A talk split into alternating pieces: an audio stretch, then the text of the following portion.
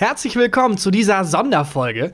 Es ist mittlerweile Tradition, dass sobald einer von uns ein Buch schreibt, wir eine Sonderfolge zu diesem Buch machen und Hintergründe erklären, die Geschichte zu der Geschichte. Ich finde schön, dass du sagst, äh, es ist Tradition, dass wenn einer von uns ein Buch schreibt. bisher zweimal ich. Bisher, genau, wir haben bisher zwei Sonderfolgen zu Büchern gemacht. Im Schnitt hat jeder von uns bisher ein Buch geschrieben. Durchschnittlich jeder eins, ja, das stimmt. Und so, und so einer zwei durchschnittliche.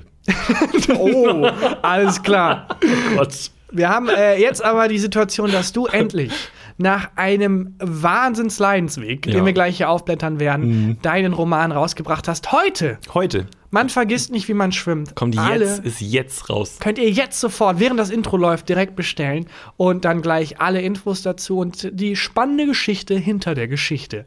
Jetzt gleich in der Sonderfolge.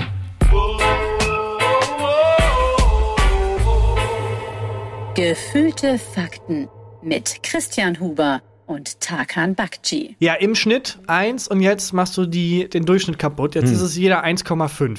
Ja. Jeder hat Hm. im Schnitt 1,5 Bücher während des Podcasts veröffentlicht, weil du ist es ja nicht dein, ist es, ist mein viertes Buch. ist es dein viertes Buch? Es ist bloß rein offiziell dein Debütroman, Genau. weil die anderen Bücher ja sehr autobiografisch waren. Ja, es ist mein erstes richtiges Buch. Also ich muss da immer an, den, an die Situation denken, als ich den Autorenvertrag bei dem Verlag unterschrieben habe und die, ähm, die Verlegerin überlegt hat, wann denn ein Buch von mir erscheinen könnte, in welchem Monat, was denn gut wäre. Und dann hat sie so laut gedacht und meinte so, ja, im März, da kommen ja dann so.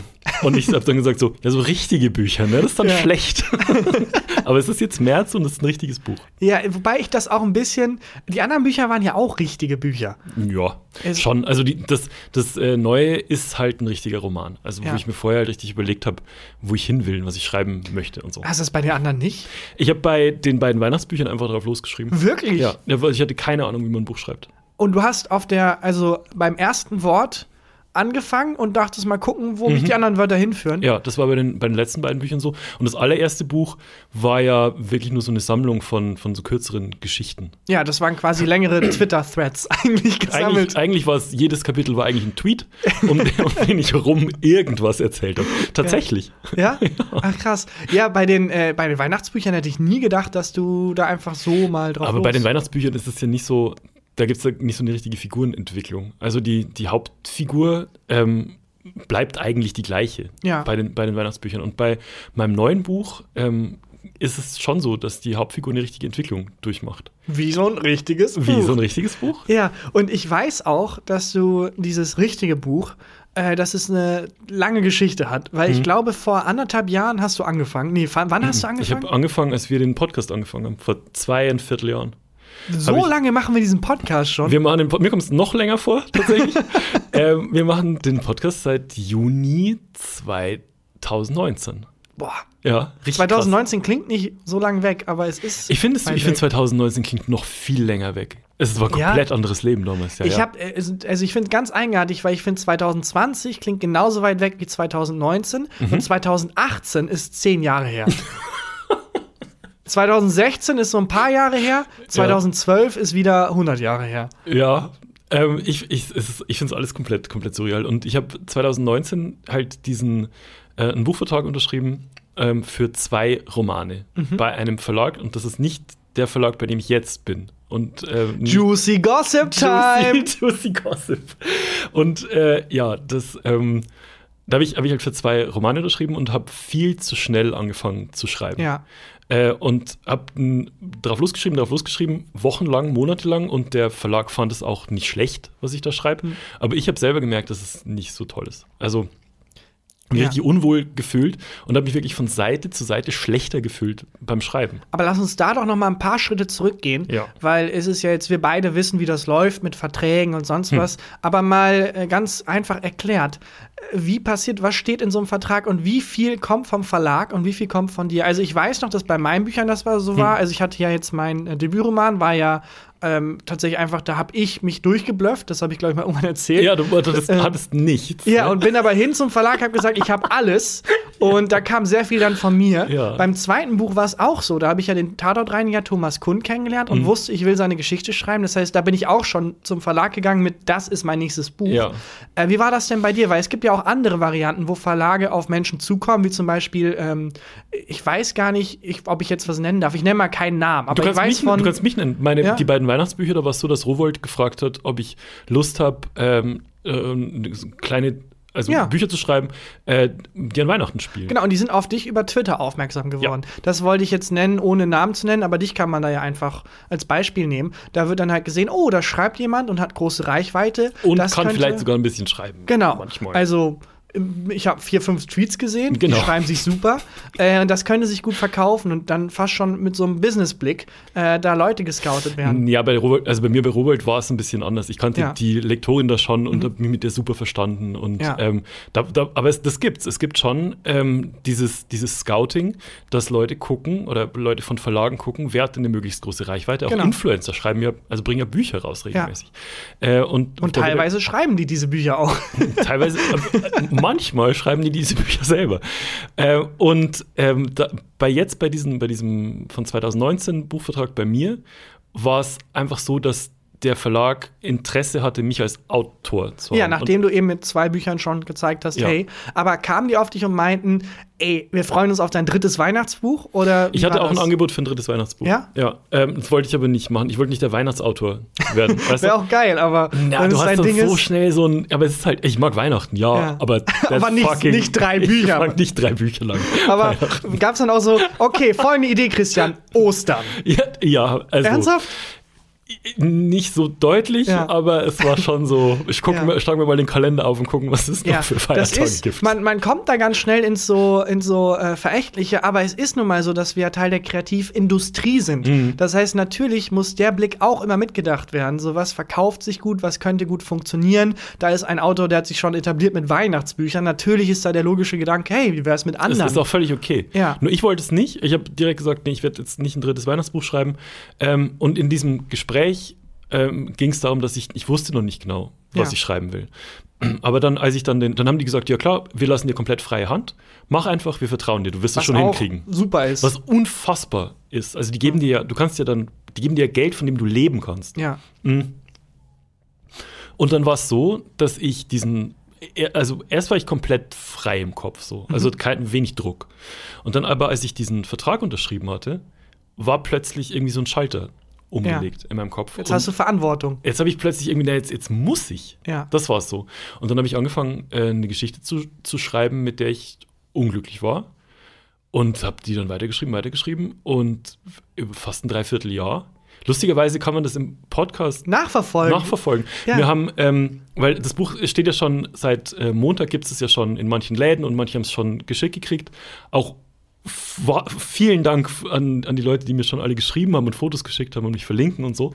Und manche haben mir geschrieben, dass sie im Podcast verfolgen konnten, wie es Ja. mir ging. ja, natürlich. Das ist völlig irre. Da, das stimmt, man hat immer mal wieder so Wasserstände von Ja. dir äh, gesehen. Weil du hattest ja die Phase, wo du dann angefangen hast zu schreiben und ich glaube, du hast die Hälfte schon fertig Ich hatte, es, ich hatte es fast komplett fertig. ja, krass. Und ähm, war aber wirklich, also ging es mir psychisch auch echt schlecht. Also ich habe wirklich nicht nur Nächte nicht gepennt, ich habe wirklich Monate nicht gepennt.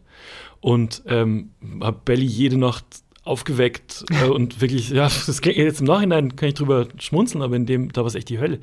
Und ähm, wirklich habe sie aufgeweckt und meinte, ich weiß nicht mehr, ich weiß nicht mehr, was ich machen soll. Aber ich war- bin unglücklich mit meiner Geschichte. Genau, war es, hat die Geschichte nicht funktioniert oder warst du einfach nur Die hat schon funktioniert, das wäre schon irgendwie gegangen, aber es war nicht so gut, wie ich dachte, dass ich schreiben kann. Aber war, war es die Geschichte oder war es das Geschriebene? Also was genau war der Quell des Unglücks? Ähm, das war beides tatsächlich. Also es war die Geschichte über, wie ein, ähm, ein, ein Sohn seinen Vater wiederfindet. Also der Vater war verschollen und ähm, der, der tritt dann plötzlich wieder in das, in das Leben des erwachsenen, inzwischen erwachsenen Sohnes. Und das war irgendwie, das war mir zu Klischee. Also, weil ich das selber, das war was, was ich selber nie erlebt hatte. Ja, darauf wollte ich auch so ein bisschen hinaus. Ich habe ja lesen dürfen. Ja. Und ich fand, Die, es war. die Sachen, die ich gelöscht Genau, hatte. Ja. Hm. das, was dann im Müll gelandet ist. Und ich fand, es war sehr gut geschrieben, tatsächlich. Aber es war, als hättest du einen Film gesehen und den Hm, war's quasi. Und, ah ja, genau, dann passiert normalerweise sowas, dann passiert sowas. Und ich fand es so äh, spannend zu sehen bei deinem neuen Buch, wie viel mehr von dir da drin steckt. ja. Also wie viel mehr ist, ist nicht, okay, ähm, was gibt es denn sonst so, was packe ich zusammen, sondern, ah ja klar, natürlich, Was das ist Christian, hat. da, da hat Christian gelebt, das ist irgendwie auf links gedreht, irgendwie deine Welt und es war sehr viel ehrlicher. Ja, danke. Ähm, Ich habe nicht gesagt, dass es gut war. ich habe nur gesagt, dass es sehr viel ehrlicher war. Und ähm, bei dem, dann, dann war es halt wirklich so, dass ich irgendwann nicht Mhm. mehr konnte. Und das Krasse war, das, was mich halt echt gerettet hat, war halt dieser Podcast. Das klingt halt jetzt mega cheesy. Ist auch mega cheesy. Mhm. Nö, man kann auch schon sagen, also, dass ich dich auch ein bisschen gerettet habe. Hast du? Ne? Kein also, Scheiß. Das Wort Held wird immer recht leichtfertig benutzt, aber manchmal ist es halt auch Du angemessen. ziehst es jetzt so ins Lächerliche, weil es völlig ernst. Ja, das mich- wirklich. Das hat mich echt gerettet. Und ähm, dann war es halt irgendwo so, dass ich nicht mehr, ich konnte nicht mehr und habe dann mit meiner Agentin geredet, also die sich da um diesen ganzen Buchkram kümmert und habe gefragt, was soll ich denn machen? Dann meinte die, es gibt nur eine Möglichkeit. Du musst neu anfangen. Und ähm, dann habe ich neu angefangen, habe denselben Fehler nochmal gemacht. Ja, das ist, das ist das super Tragische an der Geschichte. Aber wie lange hast du denselben Fehler nochmal gemacht? Zwei Sätze, zwei Seiten? Das- Nein. Also auch noch mal ein halbes Buch lang. ich habe dann einfach, ich habe nochmal angefangen zu schreiben und in dieser komischen Stimmung, Mhm. ähm, die dann auch m, bei dem Verlag halt herrschte und ähm, in meinem Kopf vor allem. Also die waren cool, die meinten sie, dann fang halt nochmal an. Ja, das was auch wieder alles in Ordnung. cool ist. So, aber ähm, vor allem war es halt in meinem Kopf. Und dann habe ich nochmal angefangen und es hat mir wieder nicht gefallen. Aber wusstest du da schon, warum dir die erste Version nicht gefallen hat? Hattest du da schon einen Ah, ah. Analysemodus Nee, angeworfen? nee, du warst einfach nur unzufrieden. Ich war nur unzufrieden. Und Das war, das war, ich war nur unzufrieden. Und dann beim, beim zweiten Mal war es so, dass es, ich habe quasi wieder die gleiche Geschichte, Ja. Geschichte geschrieben, weil ich nämlich dachte, ja, das könnte schon funktionieren Ja. und ähm, auch, auch, auch diese Vater-Sohn-Thematik, da werden sich viele mit identif- identifizieren können, aber halt ich nicht. Ja. Das war immer das Problem. Und ähm, dann die ganze Scheiße nochmal durchgemacht, wieder mit meiner Agentin geredet und die meinte so, komm, du löscht das jetzt, dann machst du mal zwei Monate nichts Ja, äh, und dann fängst du beim neuen Verlag neu an. ja. Und diese Erleichterung und dieses Gefühl so, boah, ich muss jetzt nicht das irgendwie irgendwelche, irgendwelche Erwartungen erfüllen, sondern ich kann jetzt erstmal mit mir selber klarkommen, das war wichtig. Das glaube ich. Das ist auch, finde ich, ein Fehler, den nicht nur du machst. Da nehme ich jetzt mal Ja, die Lupe raus. zweimal. Der Unterschied ja, den ist, vor allem doppelt zweimal- machst. Also es gibt viele Boah, Leute, die ey. Mhm. gegen die Ra Wand rennen, aber die dann noch mal ausholen und sagen, vielleicht, wenn ich noch schneller laufe. Das ist es nämlich. Ich nehme mal jetzt das scharfe Messer der Beobachtung, das Skalpell Mhm. Das der Beobachtung. Skalpell. und seziere die gesellschaftlichen. Nein, Quatsch, ich wollte einfach nur sagen, ich habe das Gefühl, dass genau dieser Gedanke, den du hattest, Hm. ah, da könnten sich Leute mit identifizieren, das könnte gut ankommen, das könnten Leute cool finden, dass das, finde ich, das ist, was Kreativität vergiftet. Ja. Womit ich häufig, äh, vor allem äh, bei Arbeiten mit, mit größeren Produktionsfirmen oder Redaktionen, man kommt ja rum als Autor und lernt viele Konzepte kennen und man spürt sofort, finde ich zumindest, den Unterschied zwischen, ah, da ist eine Gruppe, die will was erzählen und die hat da Bock drauf und das kommt von denen oder da haben sich Leute getroffen und überlegt, was könnte denn anderen Leuten gefallen. Ja. Und ich glaube, diese anonyme Masse, die gibt es gar nicht. Dieses, dieses Marketing-Denken von, oh, ja, die Leute könnten das mögen. Nee, ich glaube, jeder Mensch hat in sich drin ein ganz feines Instrument, das sofort ausschlägt, wenn es merkt, ah, da ist gerade jemand ehrlich, da verarbeitet gerade jemand, was ihn wirklich bewegt. Oder, oh, die Leute wissen selber nicht, was sie da machen Ja. und äh, bewerten das danach. Ich glaube, Kreativität, die ehrlich ist, wird sehr viel mehr belohnt als so, so Ich, Marketing-Kreativität. ich finde den Gedanken, das ist für mich sogar schon ein Gedanke zu viel, dass es dann mehr belohnt wird, sondern ich fühle mich damit einfach wohler. Ja. Also mit dem Buch, das ich jetzt geschrieben habe, bin ich halt happy. Also natürlich gibt es auch Stellen, die ich selber, aber ich, ich kennst mich, ich zweifle ständig an mir. Wenn zu mir jemand sagt, das ist ein gutes Buch, dann sage ich, ja, das ist das nicht gelesen. Mm, Ja, alles klar. Klar. Natürlich. Wo sind die Kameras? Gutes Buch. Da ist eine Kamera, da ist eine Kamera. äh, und da, da, das reicht mir aber, wenn ich mich Ja. okay damit fühle. Ja. Und ähm, Was ist denn in Ja. den zwei Monaten passiert, wo du, hast du dann gar nicht mehr an irgendwas gedacht oder hast du zwei Monate lang drüber nachgedacht, was falsch gelaufen ist? Also wie kam es, dass du beim dritten Anlauf nicht wieder gegen die Wand gelaufen bist? Ich habe anders angefangen zu schreiben. Also ich habe bei denen, die ich gelöscht habe, von vorne angefangen zu schreiben. Mhm. Und ähm, ich weiß nicht gen genau, wie du das Mhm. machst, aber ich glaube, wir sind uns da nicht unähnlich. Ähm, bei dem Buch, das ist, ähm, bei dem Roman, das, der es jetzt geworden ist, habe ich mir halt komplett überlegt, wie ist meine Hauptfigur, Mhm. Krüger, also Pascal, wie ist der am Ende? Mhm. Also was ist der am Ende für ein Mensch, am Ende von dem Buch? Und dann wusste ich immer, worauf ich hinschreibe. Ich habe dann auch tatsächlich ähm, das Buch ist aufgeteilt in, genau, kann mal kurz erzählen, worum es überhaupt geht. Ja. Ähm, das Buch ist aufgeteilt in fünf Teile. Ähm, vier davon spielen an einem einzigen Tag im, ähm, am 31. August 1999. Und was ich gemacht habe, von diesen fünf Teilen, aus denen das ganze Buch besteht, ich habe Teil 4 als allererstes geschrieben. Und das weiß ich noch, ich bin ähm, bei meinen Eltern im, in meinem alten Kinderzimmer gesessen. Und wir haben da auch Podcast aufgezeichnet. Ähm, ich, ich, weiß, ich weiß nicht mehr, wie die, wie die Folge hieß, aber kann man nachhören. Muss ungefähr im November 2020 muss es gewesen sein. Äh, und da war ich bei meinen Eltern und habe so richtig dieses Dorfleben ähm, aufgesaugt. Also weil das ähm, Buch spielt ja auch auf dem, in der Kleinstadt, auf dem Land und so. Und es ist eigentlich die Stadt, in der ich aufgewachsen bin. Ähm, und hatte, als ich wirklich dieses, dieses Gefühl, in der Geschichte zu sein. Und dann habe ich diesen vierten Teil bei meinen Eltern fast komplett runtergeschrieben. Und als ich das hatte, wusste ich, ich hab's. Ja, da will ich, hin. Da will ich hin. Ja. Und jetzt, ich weiß den Weg, ich kenne das Ziel. So, und ähm, jetzt muss ich nicht mehr durch ein Labyrinth irren und hoffen, dass ich Ja. irgendwie irgendwo rauskomme, sondern ich weiß den Weg, jetzt muss ich nur noch gehen. Ich glaube, wenn du mit tausend AutorInnen sprichst, kriegst du tausend Arten, wie Hm. Ja, Bücher geschrieben werden. absolut. Du kriegst Weil- 3000. Ja. ja, da gibt es also einmal das, da gibt es auch die Fraktion, die sagt, ja, wenn ich weiß, was am Ende passiert, dann muss ich ja gar nicht mehr schreiben. Ja. Ähm, und äh, Absolut. ich glaube, Stephen King ist zum Beispiel ein Verfechter, der sagt, nee, eine Geschichte ist wie ein Fossil, das man freilegt und man fängt an und dann geht man hinterher nochmal drüber und wenn man ist dann auch geil. weiß, Ich habe sehr viel Stephen geil. King gelesen in letzter Zeit. Ja. Richtig gut. Ist, man muss halt fucking Stephen King sein dafür. Das ist, das denke ich mir, mein das habe ich mir Gefühl. bei jeder Seite gedacht. Und auch so am Ende, so, wo dann seine Erzählung aufgeht, denke ich mir, ja, aber du bist halt fucking Stephen Ja, King. das ist also finde ich halt nicht. sehr beeindruckend auch. Bei mir ist es so, dass ich sehr klar haben muss, tatsächlich nicht, also wo es, wo es wirklich bildlich hingeht, Hm. sondern wo es thematisch hingeht. Mhm. Also für mich ist auch immer sehr wichtig zu wissen, was ist das Thema? Und Mhm. so ein bisschen wie so ein Aufsatz. These, Antithese, Synthese. Mhm. Und dann zu wissen, okay, das ist die These. Und mm, ich These glaube, These 1. Synthese 1. Antithese 1. Das ist das, was ich thematisch verhandle. Ja, das habe ich auch immer im Kopf. Ich kann es nicht mehr normal denken. Ich glaube, sehr viele Hörerinnen und Hörer können nicht mehr normal, wie oft ich Screenshots kriege auf Instagram, wo gerade jemand irgendwie für die Uni lernt oder sonst was und dann kommt das Wort These vor und dann so, Ja. ich habe deine fucking Stimme im Kopf, du Vollidiot. Naja, ähm, jedenfalls, das muss ich klar haben, aber ich weiß nicht, wie es endet. Ich weiß nur klar, wie es anfängt Mhm. und was ich thematisch verhandle. Und meistens plane ich sehr genau bis zur Mitte Mhm. und aber bereits vor der Mitte merke ich, oh, okay, ist, die Charaktere machen was anderes. Ja. Und ab der Mitte weiß ich meistens nicht, was passiert. Das erklärt sich Krass. dann im Schreiben. Aber das Ende habe ich dafür thematisch zumindest. Ja, aber dann weißt du ja, wo es in der, es in der Mitte weitergeht. Also Ja, genau, wobei ich da nicht zu weit denke, weil ich glaube, es ergibt für mich keinen Sinn zu sagen, und nach der Mitte müsste das und das, weil Hm. in dem Moment, wo ich das plane, kenne ich die Geschichte noch nicht so gut wie dem Moment, wo ich in der Mitte bin.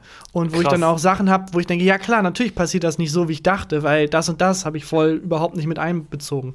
Und deswegen schreibe ich immer bis zur Mitte ungefähr, eigentlich bis vor der Mitte, sehr nach Plan. Mhm. Und dann löst es sich so langsam auf und die Richtung wird klar. Und dann Richtung Nervenzusammenbruch. ja, Richtung Nervenzusammenbruch. Kurzwahltaste Agente. Auch so geil, ne, wenn man sich dieses äh, Autorenleben immer so romantisch vorstellt und auch vorgestellt hat. Es ist die fucking Hölle. Ich könnte auch niemals im Café schreiben. Natürlich nicht. Nein, Ich habe also- jetzt gerade vorhin ein Interview gegeben im Café. Das hat mich überfordert. Nur so ein Kind, da war auch so ein Slapstick-Moment. Ähm, ich, es, es äh, regnet gerade in, in Köln und ähm, ich habe mich mit der Journalistin in so einem Alt-Omi-Café getroffen, weil ich das ganz geil finde. Reichert heißt das hier. Und da gibt es halt mega geilen Kuchen und also wirklich, wie du dir so ein altes Omi-Café vorstellst. Und ähm, ich hatte einen Regenschirm dabei, einen großen Regenschirm. Und das Interview war vorbei Und gerade als wir aufgestanden äh, sind, um zu gehen, bin ich auf den, den, Knopf von dem Regenschirm gekommen. Und der ist unter dem Tisch aufgegangen. Und ich konnte ihn nicht mehr vorziehen. Und die ganzen Omis haben so, es war so komplett stille und die ganzen Omis haben mich so angeguckt. Kopf geschüttelt. Ja, sorry. Ähm, ja, äh, das ist krass, wenn du, wenn du so schreibst, dass du von vorne anfängst und es durchziehst bis zur Mitte. Ja. Äh, aber du gehst dann schon auch noch mal drüber, oder? Ja, klar. Vor allem, wenn dann thematische Sachen noch klarer werden, dass ich dann weiß, ah, okay, und in der Szene, die war viel wichtiger, als ich dachte, da hm. muss jetzt noch mehr rein. Oder die Szene verläuft sich irgendwie, die hat eigentlich nicht so viel mit dem Thema zu tun. Die, die schreibe ich mal raus. Bei dir war es dann so, du hattest das Ende klar geschrieben, genau, tatsächlich kann, auch fertig geschrieben. Genau, also nicht, nicht ich, ich erzähle jetzt einfach mal, worum es geht ja. und sag dann, was ich ähm, ohne fertig ich will spoilern ja. nichts. Ich lese am Ende von der Folge auch noch ähm, was vor. Dann. Freue mich sehr drauf. Ich habe es schon eingelesen, ich ja. kleb's dann unten dran. Oh. Egal, freue mich trotzdem drauf. Worum geht's denn? Es geht um einen Autoren, der zweimal gescheitert ist. Ja, das ist vielleicht meine nächste Story. Ja. Bei Man vergisst nicht, wie man schwimmt, geht's um den 15-jährigen jungen Pascal. Und Pascal wird von allen Krüger genannt und man weiß nicht so genau warum, woher dieser Spitzname kommt. Man weiß ganz viel nicht über Pascal, weil Pascal hat viele Geheimnisse. Und ähm, das Buch spielt am 31. August 1999 und es geht um Pascal und um seinen besten Kumpel Viktor, die zusammen diesen Tag verbringen. Was ist das denn für ein Tag? Was ist das denn für ein Datum, ist, Christian? das ist der letzte Tag des Sommers. Also äh, am, am 1. September dann äh, ist Herbstbeginn. Also die, die haben nur noch diesen einen Sommertag in ihren Schulferien und eigentlich, Pascal hat eigentlich gar keinen Bock rauszugehen. Pascal ist ein richtiger Stubenhocker, Langweiler, mag sich, mag sich selber nicht und ähm, ist aber trotzdem grundguter Typ und sympathischer Typ. Und äh, Victor überredet ihn, dass sie das Haus doch verlassen, dass sie doch rausgehen. Ähm, die tragen zusammen so eine, so eine kostenlose Tageszeitung aus. Und plötzlich kracht aus dem Nichts Jackie in Pascals Welt. Die rennt, im wahrsten Sinne des Wortes, rennt sie in ihn hinein. Und ähm, das stellt Pascals Leben und Pascals Tag komplett auf den Kopf. Jackie. Jackie ist das Quiz so cool, Alter. Ich hatte, also beim Lesen habe ich gemerkt, dass du einfach so Spaß an Jackie hattest. Jackie ist, äh, ein, ist ein bisschen älter als Pascal, ist ein äh, Zirkusmädchen, also ist mit, mit einem Wanderzirkus in der Stadt, wo es auch Parallelen gibt zu dem Ort, wo ich aufgewachsen bin. War auch oft ein Zirkus. Und es war immer ganz spannend, was da für, für andere Kids äh, dabei sind. Und ähm, ja, Jackie ist eben mit diesem Wanderzirkus in der Stadt und Jackie ist, ist die coolste, die ist so cool, Alter. das, da, ich, da hat man richtig gemerkt, dass du einfach auch Spaß hattest, mit der rumzuhängen als ja, Autor. Ich, ja, ich, ich, ich äh, hätte mit der auf jeden Fall abgehangen. Ja, es wird, also es, äh, es klingt nach einem, oh cool, Sommertag. Es wird tatsächlich, so viel darf noch verraten sein, glaube ich. Äh, es fängt an, finde ich, wie so ein klassisches, oh cool, die 90er mhm. mal Bock. Und je weiter es sich dreht, desto dramatischer wird es tatsächlich. Es, es hat schon mehrere Ebenen, ja. ja. Also, ähm, Pascal, also man vergisst nicht, wie man schwimmt. Der Titel hat natürlich einen Sinn. Also ich habe nicht einfach random Wörter angereiht. Eins von Pascals äh, Geheimnissen ist halt, dass er nicht mehr schwimmen geht. Ja. Ähm, der zieht sich, will sich nicht vor anderen ausziehen. Ja, was erstmal relativ natürlich klingt. Ich will mich auch nicht unbedingt vor anderen ausziehen, aber er zieht ja nicht mal sein T-Shirt aus. Er zieht aus. nicht mal sein T-Shirt aus, selbst wenn es jetzt ja. äh, 38 Grad im ja, Schatten ist. Und er hat so. sogar immer zwei T-Shirts an, wo ich sehr schmunzeln musste, weil das Original du bist. Ja, ja auch immer dauernd zwei immer zwei T-Shirts an viele Parallelen zwischen, zwischen Pascal und mir. Und, ähm, naja, ich würde ja, ja, also Pascal ist schon sehr sympathisch. Mhm. ist ein sehr guter Autor, sehr witzig. ja. Und ähm, den Part, den du geschrieben hattest, das ist der dramatische Part, ne? Na, also genau, also es geht erstmal, es geht eigentlich los wie so eine äh, typische, ja, so, so, eine lockere Coming-of-Age-Geschichte. Ja. Auch sehr verwurzelt in den 90ern, da hat man auch, finde ich, gemerkt, ah, da hast du dir das richtig von der Seele geschrieben. Du kennst die Zeit, du bist da aufgewachsen. Aber also für jemanden, der jetzt, ich bin jetzt 95 ja. geboren, ich war 1999 vier Jahre alt. Hm. Ich erinnere mich jetzt nicht so gut dran. Mir haben auch Leute geschrieben, die es schon haben, ja. ähm, dass sie 99 geboren sind und vieles mega krass war ja. zu lesen. Gut, ich wollte jetzt meine Meinung dazu sagen, aber die random Meinung von Leuten, die geschrieben haben, wenn du die jetzt mehr wertschätzt, okay. Aber genau das wollte ich auch gerade sagen. Als jemand, der 95 ich geboren dachte, ist. dein Satz ist fertig. Nein, ich wollte genau dasselbe sagen. Dass ich das trotzdem irgendwie cool fand, da in der Zeit zu sein. Ja, aber nochmal zu den Leuten, die mir. Ja, die dasselbe gesagt haben, aber deren Meinung anscheinend wichtiger ist, ja? Okay, was Äh, haben die denn gesagt? Ne, Also, ja, das, das ist das halt ähm, sehr schön fanden, diese, ähm, also das, die Überthemen von dem, von dem Buch sind halt ähm, Freundschaft, Liebe und Tod. Und ähm, dass die halt diese Dynamik zwischen diesen Freunden wahnsinnig schön ähm, fanden und damit mitleben und mitfiebern konnten und sich halt richtig in diese Zeit versetzt hatten, ohne dass sie die halt erlebt haben. Ja, das, das fand ich auch. Und es war halt auch nicht dieses oberflächliche, die 90er, kennt er noch, kennt er noch. Genau. Sondern so kleine, feine Beobachtungen, wo ich dachte, ah ja. Ja, manchmal haue ich schon ein bisschen sehr, sehr drauf auch. Ich zähle, es gibt so eine Stelle, da zähle ich so Alben auf, die 1999 erschienen sind, Musikalben. und da overpace ich komplett. Ja, also jetzt im Nachhinein beim Lesen denke ich mir auch so jetzt, warum? Also es ist ein bisschen viel. Gehört aber, aber, auch dazu. aber es ist halt so geil, weil wenn du mal guckst bei Google, was alles 99 für Alben erschienen sind, ist halt unfassbar. Ich habe mega Mhm. Ja. viele noch weggelassen. Ja, ich, da musste an die, die Freibad-Szene denken, wo ich dachte, Hm. ah krass, ich glaube, das liegt daran, dass Freibad äh, universell, auch für Menschen, die 99 noch gar nicht ins Freibad gegangen sind, trotzdem so verbunden ist mit der Jugend. Hm. Ja. Und dieser Gesamtspirit fand ich, den hast du so gut eingefangen, dass ich direkt dachte, ah ja klar, damals in den 90ern, als ich im Freibad war, und dann ist mir aufgefallen, ich war in den 2000ern im Freibad. 1999 war ich nicht im Freibad, aber ich dachte direkt, ja, genau wie früher, als ich in den 90ern im Freibad war. geil. Ja. Du hast mir eine Sache ähm, gesagt, als du es gelesen hast, die ist mir im, im Gedächtnis geblieben vor ein paar Wochen Du hättest noch mal neu anfangen Du hättest sollen. nochmal noch anfangen sollen, du Vollidiot. Und ich brauche einen anderen Podcast-Partner. Nee, du hast gesagt, ähm, dass du kurz das Gefühl hattest beim Lesen, ach krass, dass Christian diese Geschichte über sich erzählt. Ja, Und, ja. und halt irgendwie das.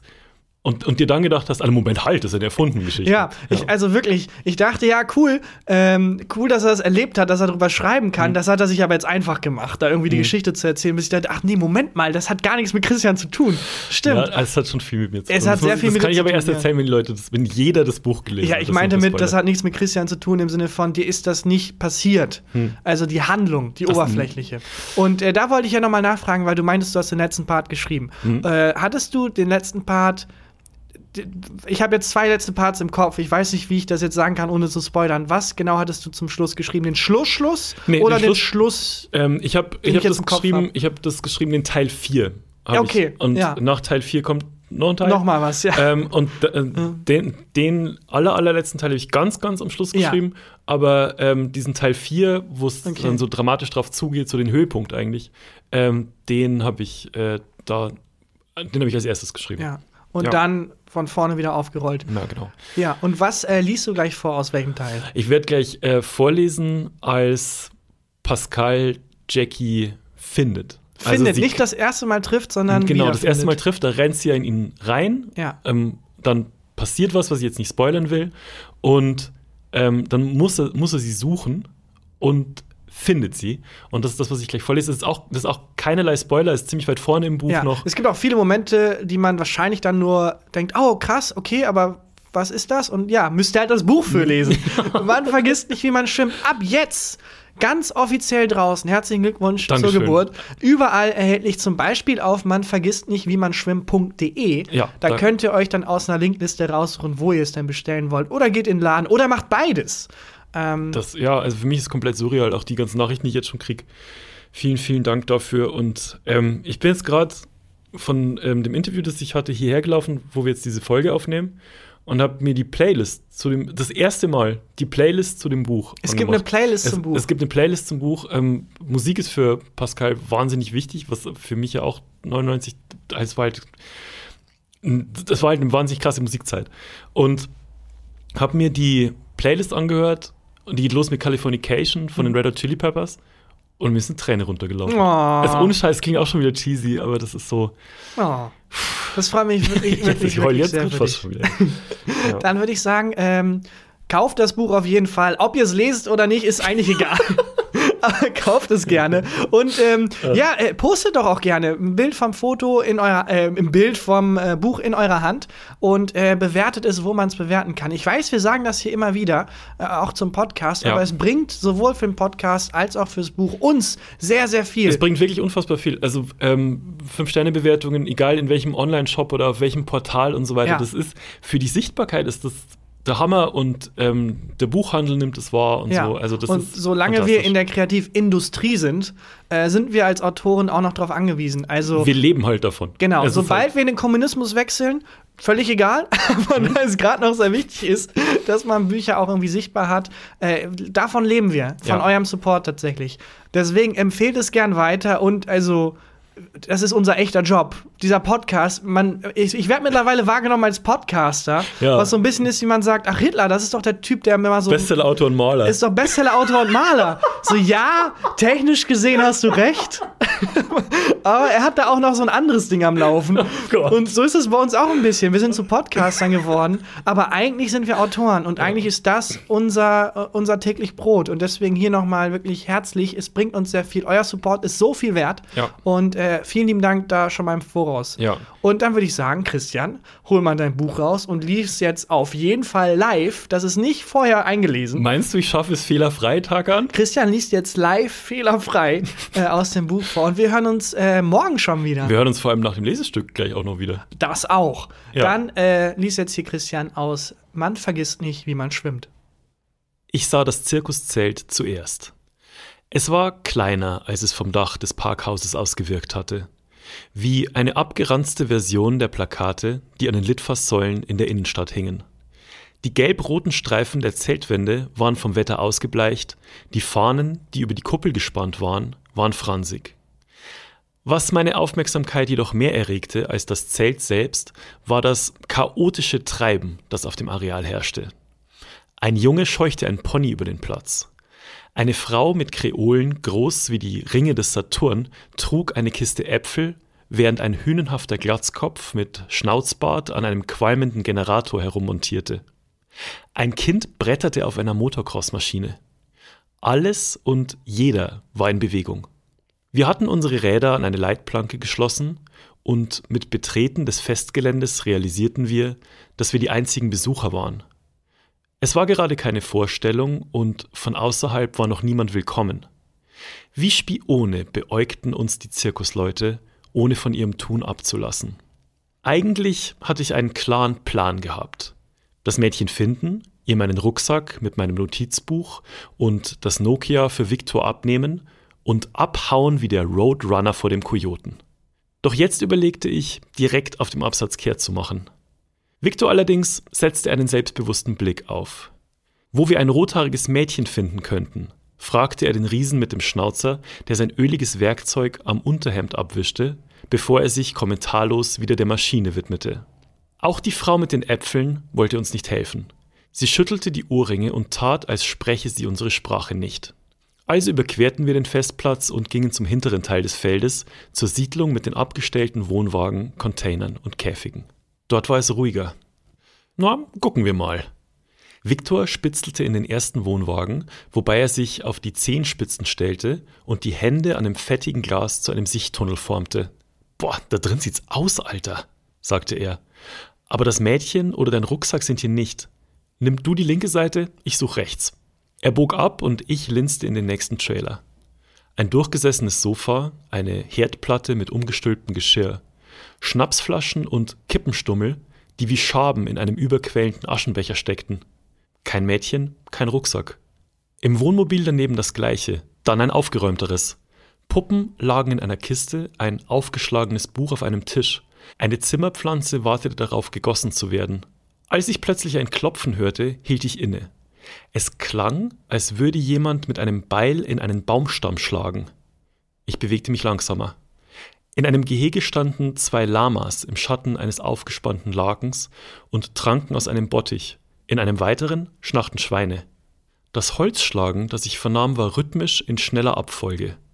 Eins, zwei, drei, kurze Pause. Dann von vorn. Eins, zwei, drei, Pause. Zack, zack, zack, Pause. Was war das? Wo kam das her? Von irgendwo hinter den Tieren.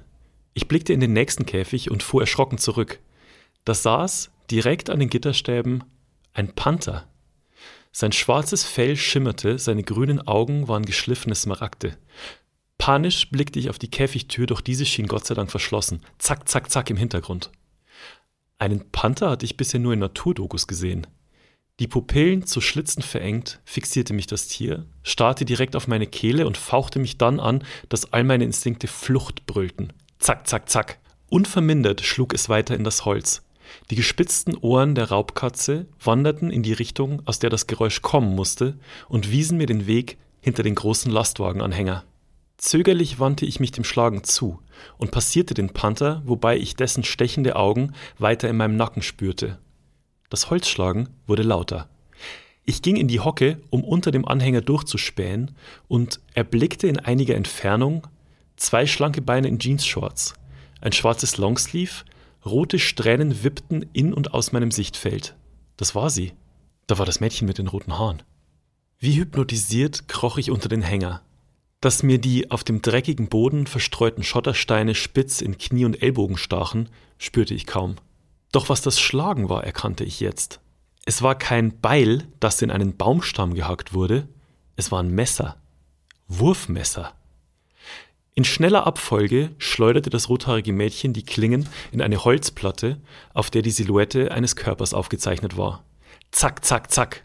Mit fließenden Bewegungen trieb sie die Messer in das Holz, exakt an die Markierung. Dann zog sie die Klingen heraus, bevor sie die Waffen wieder in das Brett schnellen ließ. Krüger! Viktors gedämpfte Stimme drang zu mir in mein Versteck, mein Kumpel suchte mich. Hier unten, signalisierte ich und sah Viktor, der mir triumphierend entgegenglotzte. Was ist? fragte ich leise. Ich hab ihn, platzte es aus ihm heraus. Komm vor da, ich hab deinen Rucksack. Er war in einem der. Oh, fuck. Viktor war zu mir unter den Anhänger gehechtet.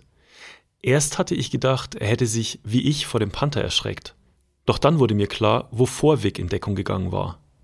Am Eingang der Zirkussiedlung standen die beiden Polizisten, die zu dem Vorfall im Müller gerufen worden waren, und daneben wie ein aufgeblasener Hilfs-Sheriff starkste der Nazi-Filialleiter. Viktor, der mir meinen Rucksack zugeschoben hatte, wies in Richtung der rothaarigen Messerwerferin. Ist sie das? flüsterte er. Ich nickte. Der Nazi und die Bullen wollen die einkassieren. Ganz stark kombiniert, Sherlock, flüsterte ich zurück und Viktor boxte mir im Liegen in die Nieren, dass ich mich kurz krümmte. Wäre auch nicht so geil, wenn die uns durchsuchen und den Joint in deinem Eastpack finden, oder Krüger? sagte er. Da hatte er recht. Und das geklaute Nokia in deiner Rucksacktasche macht jetzt auch nicht gerade den besten Eindruck. Du hast das Nokia? Psst. Die Beamten versuchten offenbar, etwas aus den Zirkusleuten herauszubekommen und hatten dabei ähnlich viel Erfolg wie wir. Schließlich stellten die Polizisten den Filialleiter oben an der Straße als Wachposten ab und schritten auf die Wohnwagenanlage zu. Direkt auf die Stelle zu, wo das rothaarige Mädchen ihre Messer warf. Mein Kopf raste. Ich schaute zu Viktor. Ich musste eine Entscheidung treffen. Eine Millisekunde überlegte ich fieberhaft, wobei ich bemerkte, wie meine Fingerkuppen in meiner Hosentasche nervös über die Oberfläche meines Feuerzeugs glitten. Pfeif, flüsterte ich endlich. Und als Viktor nicht reagierte, nochmals, eindringlicher. Vic, pfeif, pfeif die her, jetzt! Und Viktor pfiff. Wow, wie du das hier einfach live aus dem Handgelenk irgendwie geschüttelt hast, One Take. fehlerfrei im One-Take zu lesen, Ja. ohne dass wir es irgendwie vorher vorbereiten und reinschneiden mussten. Hast du das jetzt ja auch teilweise auswendig? Ich habe, du hast ja gesehen, ich habe das Buch weggelegt Ja. und habe dann auswendig Einfach äh, rezitiert. Ja. Wow, Wahnsinn. äh, ich hatte das Gefühl tatsächlich bei der Stelle, das ist ja der Moment, nicht wo die sich zum ersten Mal treffen, aber zum ersten Mal so richtig zusammenkommen. Ja. Die, die drei. Ab da ging es so richtig los im Buch.